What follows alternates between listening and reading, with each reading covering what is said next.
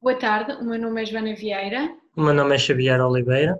E temos connosco a doutora Ana Rita Remígio, que é tesoureira da AP Contec. Boa tarde. Então, doutora, porquê é que escolheu a área de comunicação técnica? Essa é uma, é, é uma muito boa questão. Na verdade, eu acho que isto tudo está relacionado com a minha formação base. A minha formação base é ensino, não é? E nós, em comunicação técnica, nós queremos comunicar conteúdos técnicos de uma forma simples, de uma forma concisa, de uma forma clara também e correta e na verdade ensinar também é isso, não é? Conseguir tornar uh, simples, descomplexificar aquilo que muitas vezes é complexo, de forma a que a nossa audiência possa entender aquilo que estamos a comunicar, que estamos a transmitir.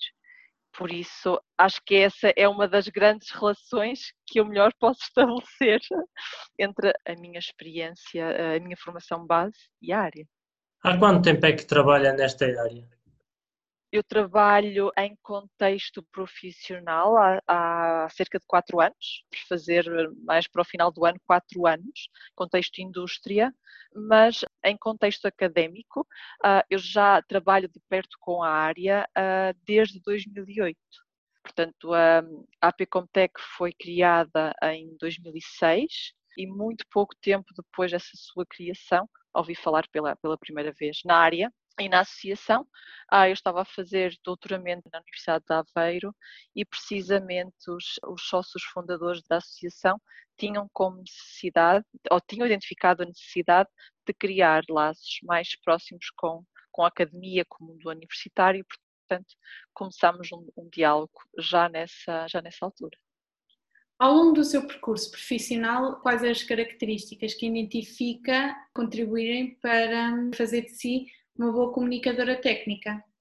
Bem, um deles já falei, não é? Uma das, um dos aspectos já falei é a formação e ensino. Acho que é fundamental essa, essa capacidade e também são, são naturalmente competências que adquirirmos de, de, transmissão, de comunicação de determinados conteúdos a um, a um, público, a um determinado público e podermos adaptar o nosso discurso a esse público, a essa audiência. Também trabalhei muito perto das áreas técnicas, paralelamente ao trabalho de investigação que fiz com o doutoramento, fui explorando áreas como transferência de tecnologia, propriedade intelectual, e nessas áreas nós estamos em contacto muito próximo com investigadores, com cientistas, com com docentes, com empresários, todos eles vindos de diferentes áreas técnicas e, portanto, é preciso apreender esses conteúdos e falar essa linguagem e, portanto, como eu estava a fazer doutoramento em terminologia, e penso que é a base de tudo, né? os termos, os termos técnicos das, das, das, diferentes áreas, eu penso que estas seriam as três relações que encontraria. Portanto, o ensino, a parte técnica, das áreas técnicas e a terminologia. Dando um pouco de continuidade à sua resposta e olhando para trás, quais foram as maiores conquistas e quais têm sido os maiores desafios? Eu diria que as maiores conquistas é, ou, sim, a maior conquista é mesmo conseguir falar a linguagem do meu, do meu interlocutor, né? conseguir compreender aquilo que ele está a dizer em termos técnicos e poder também formular discurso nesse mesmo, nesse mesmo registro. Em termos de desafios, talvez diria que eu comecei, eh, como disse há pouco, na minha primeiro contacto com a associação foi em contexto académico, depois trabalhei alguns anos mais na parte de serviços, numa empresa de serviços, e neste momento estou na indústria, é? trabalho na indústria e é aí que, sou responsável por uma equipa de, de, comunicadores técnicos. Portanto, trabalhar de perto com o contexto industrial, com a produção, em que uh, muito perto de nós os produtos para os quais estamos, estamos a produzir a documentação técnica são a ser eles próprios produzidos. Acho que foi esse o maior, o maior desafio, mas também potenciando o maior crescimento. Nada como podermos ter um produto ao nosso lado, tocar nele, perceber como funciona para o poder documentar. Quais foram as suas principais etapas na sua aprendizagem?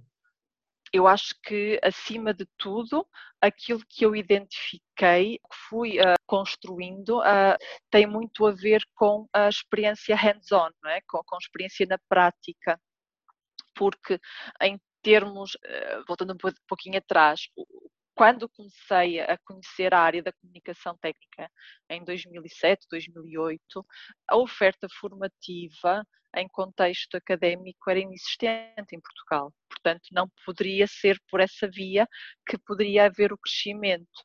Mas, portanto, a aprendizagem na área, mas também ah, como desde cedo fui trabalhando em conjunto com a associação, até ser associada e, e integrar a direção, que sempre fizemos, porque é sempre um trabalho conjunto, foi garantir que houvesse um, formação ou eventos, conferências, workshops, sessões informativas em comunicação técnica em Portugal e, portanto, dessa forma também, ao organizar, ao dinamizar, ao estar presente nesses eventos, fui aprendendo aquilo que é, que é a comunicação técnica. Depois, mais recentemente, claro, trabalhando em contexto industrial na área, é mesmo o dia a dia, aprende-se também com o dia a dia, junta-se a teoria à prática. E que papel teve a AP Comtec no seu percurso profissional? Eu acho que foi, uh, acima de tudo, essa abertura que a associação sempre teve e essa necessidade de estar perto do mundo universitário, do mundo académico. Através da APComtec tem sido possível criar ou dar uma resposta a nível nacional né, à inexistência da formação que havia na área e, é, e, ao mesmo tempo é possível termos, termos uma associação que representa os profissionais nesta área e que, e que os ouve e que, e que trabalha no sentido de dar a resposta atual às suas necessidades também atuais. Seria mais fácil começar como comunicadora técnica agora ou quando começou? Eu acho que sem dúvida agora. Hoje não só temos, temos maior oferta, ah, temos oferta em contexto académico, temos uma pós-graduação, por exemplo, em comunicação técnica, mas as próprias empresas estão mais sensibilizadas, se quiserem se chamar, estão mais aware, é? têm maior consciência da necessidade e da importância de um comunicador técnico na sua organização. Portanto, acho que neste momento existe tanta oferta que, claro que temos que temos ter consciência do nosso papel e, e comunicar à empresa a importância de nos ter. Mas, acima de tudo, cada vez mais são as empresas a procurarem esses comunicadores técnicos. Portanto, o desafio é menor hoje, sem dúvida. E olhando para o futuro, que desafios a esperam e que conselhos daria a quem esteja a abraçar a profissão de comunicador técnico?